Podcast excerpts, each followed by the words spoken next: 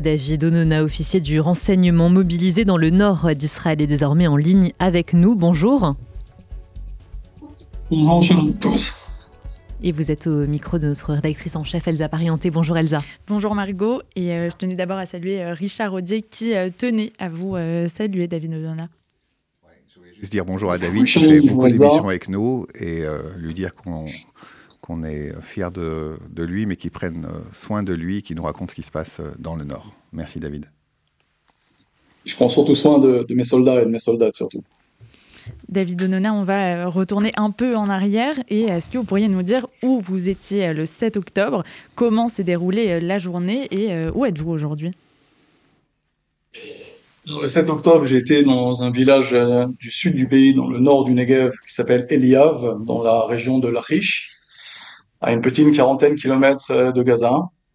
Et euh, je me préparais à aller à la synagogue et euh, j'ai reçu sur le téléphone, donc on a une Kitat Konenut, on a une équipe d'urgence d'intervention dans laquelle bien sûr je, participe.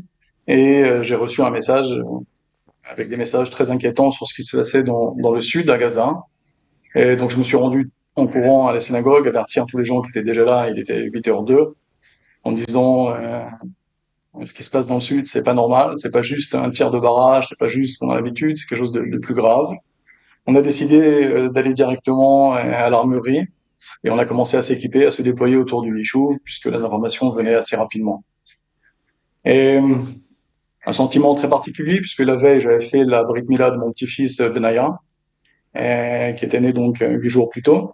Et on est passé des fêtes, de la fête de Simchat donc la veille, les, les danses, les enfants, les drapeaux, les bonbons, beaucoup de joie, à, la prise de conscience assez vite que Israël était rentré dans, dans quelque chose de particulier. Et au fur et à mesure des heures qui passaient dans la guerre du Nichou, et on a compris de plus en plus que, je vous ai dit, on est très proche du sud, 40 km à peine. Les terroristes sont arrivés jusqu'à 20-25 km de la frontière. Et donc on avait des alertes euh, spécifiées. Et dans l'après-midi, vers 14 heures, j'ai reçu l'ordre de rejoindre mon unité dans le nord le plus vite possible, puisqu'on craignait l'entrée en guerre du Hezbollah. Et donc un deuxième front sur la frontière nord. Et quand on sait la puissance du Hezbollah, son armement et ses commandos et sa volonté de détruire aussi l'État d'Israël, vous comprenez qu'on est monté très rapidement euh, à la frontière. Et quel est le moral des troupes aujourd'hui Quel est le moral des troupes aujourd'hui? Et comment ils abordent cette guerre? Le moral de nos hommes à la frontière. Donc, euh, tout d'abord, on est dans une guerre à ce qu'on appelle à basse intensité, c'est-à-dire le Hezbollah tire tous les jours depuis cinq semaines, et on répond tous les jours de manière euh, forte, massive, mais en même temps proportionnée. Et vous avez écouté, j'imagine, le, discours de Nasrallah. Nos hommes euh, donc se tiennent au courant, on est prêt, on est là. Et, la première ligne de défense, et la deuxième ligne de défense, derrière nous, les villes de, toutes les villes d'Israël importantes du nord de la Galilée. Et le moral des Israéliens, le moral des soldats est extrêmement haut, comme je l'ai jamais vu dans les exercices, bien évidemment en amont, puisque là tout le monde comprend qu'on est en guerre, dans une guerre euh, assez dure. Pour, euh, on se bat pour nos maisons, on se bat pour l'avenir du pays. Les soldats sont déterminés, beaucoup de, volonté, de, motivation. On est conscient également que est est prêt à donner le, le sacrifice ultime. Et euh, on perd des soldats, effectivement, euh, et dans le nord et dans le sud. Une volonté d'aller jusqu'au bout, de, gagner cette guerre, de ramener la sécurité. Et euh, le moral est bon parce qu'il y a une unité. On est dans, dans le nord ici, on a plusieurs milliers de soldats mobilisés, bien évidemment. Et on a des religieux, des non-religieux, des laïcs. Et on sent vraiment une énorme unité très très forte entre nous, beaucoup de beaucoup d'amour, on peut dire, entre les soldats, beaucoup de proximité avec les officiers, on se parle énormément.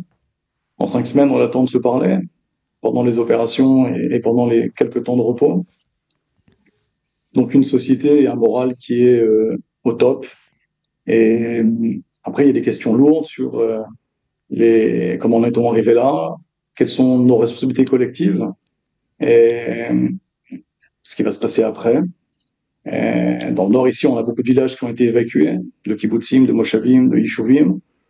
Il faut absolument qu'on ramène le calme et qu'on redonne la sécurité à la population pour qu'elle revienne habiter dans le nord, dans le sud. et puis tout le long de la ligne frontière avec la Judée-Samarie, Yehuda et et donc euh, on n'a pas d'autre choix, et on en est conscient au niveau moral que de gagner cette guerre. Mais comment euh, déterminer que cette guerre euh, va être gagnée Cette opération va être longue, tout le monde a prévenu là-dessus, mais qu'est-ce qui pourrait en marquer la fin concrètement? Marquer la fin Écoutez, Elsa, c'est très tôt pour parler de la fin de, ce, de, ce, de cette guerre. On est dans une guerre, comme vous l'avez dit, j'imagine. Moi, je suis pas très connecté à la presse et assez, je n'ai pas, pas beaucoup de temps pour ça, mais, mais effectivement, le travail se fait à Gaza de manière euh, méthodique, systématique, progressive, avec un travail fantastique euh, de l'infanterie combiné avec le travail des blindés, des chars, et avec une coordination avec l'armée de l'air. J'imagine que vous connaissez les enjeux avec euh, le système de tunnels et la guerre de guérilla que mène le, Hamas. Les objectifs sont clairs. Euh, qu'est-ce qui mettra à la fin la guerre? Les objectifs annoncés par Tzal et par le gouvernement, à savoir la destruction du Hamas le fait de tuer le maximum de terroristes jusqu'à un niveau où on peut imaginer, on peut espérer qu'ils finiront par demander, euh, par se rendre et peut-être euh, qu'ils seront évacués dans un pays qui sera d'accord pour les accueillir, comme l'avait été Arafat à un moment en Tunisie. Et on a aussi fixé comme objectif la fin du pouvoir politique euh, du Hamas, c'est-à-dire la, chute de l'organisation Hamas au niveau politique. Et, je vois pas autre chose qui donnera euh, une victoire totale à Israël et qui permettrait aux habitants de retrouver euh, un sentiment de sécurité que chaque citoyen israélien a le droit d'avoir. C'est le rôle de l'État, le rôle de Tzal de donner, de redonner ce sentiment de sécurité. Et c'est une condition clé pour l'avenir d'Israël. C'est pour ça que cette guerre elle est une guerre pour la maison, pour nos familles, pour nos enfants, nos petits-enfants, pour les enfants juifs de France, pour tous les enfants du monde occidental, parce qu'on se bat contre des forces terribles. Le Hamas, c'est une organisation terroriste, djihadiste, fondamentaliste, et qui nie l'existence d'Israël. Elle, nie le droit des, Juifs de vivre ici, et leur volonté, c'est de nous détruire. Je vois pas d'autre objectif et d'autres éléments qui permettraient de mettre fin à cette guerre. Je comprends bien qu'il doit y avoir, et vous devez le ressentir, une pression internationale et des États-Unis, qui de, de l'Europe pour un statu quo, pour euh, des cessez-le-feu, pour euh, essayer de nous arrêter. Nous avons, nous nous sommes arrêtés trop souvent dans les opérations précédentes. Je vous rappelle, bien évidemment, vous le savez, qu'il n'y a aucune colonisation euh, à Gaza. Nous avons évacué Gaza en 2005. Aucun colon là-bas. le Hamas a vu, il s'est vu donner des, des dizaines des centaines de millions d'euros, si c'est pas un ou deux milliards d'euros de subventions venant du Qatar, de l'Europe. Tout ce qu'il a fait, c'est construire euh, des tunnels d'attaque armés et construire un plan de qui a produit euh, ce choc du Shabbat euh, du 7 octobre dernier, qui restera à, jamais dans l'histoire du peuple juif. Euh, juste une anecdote peut-être avant de vous laisser continuer l'interview. Ma fille, qui a 18 ans, Chirel, a appelé son grand-père, mon père, qui est survivant de la Shoah, 87 ans, et elle lui a dit, papy, aujourd'hui, je comprends mieux ce que c'est que la Shoah. Et parce que le 7 octobre, ça a résonné dans la société israélienne comme une explosion, comme un pogrom parmi les plus terribles qu'a vécu le peuple juif, comme un jour de cette Shoah.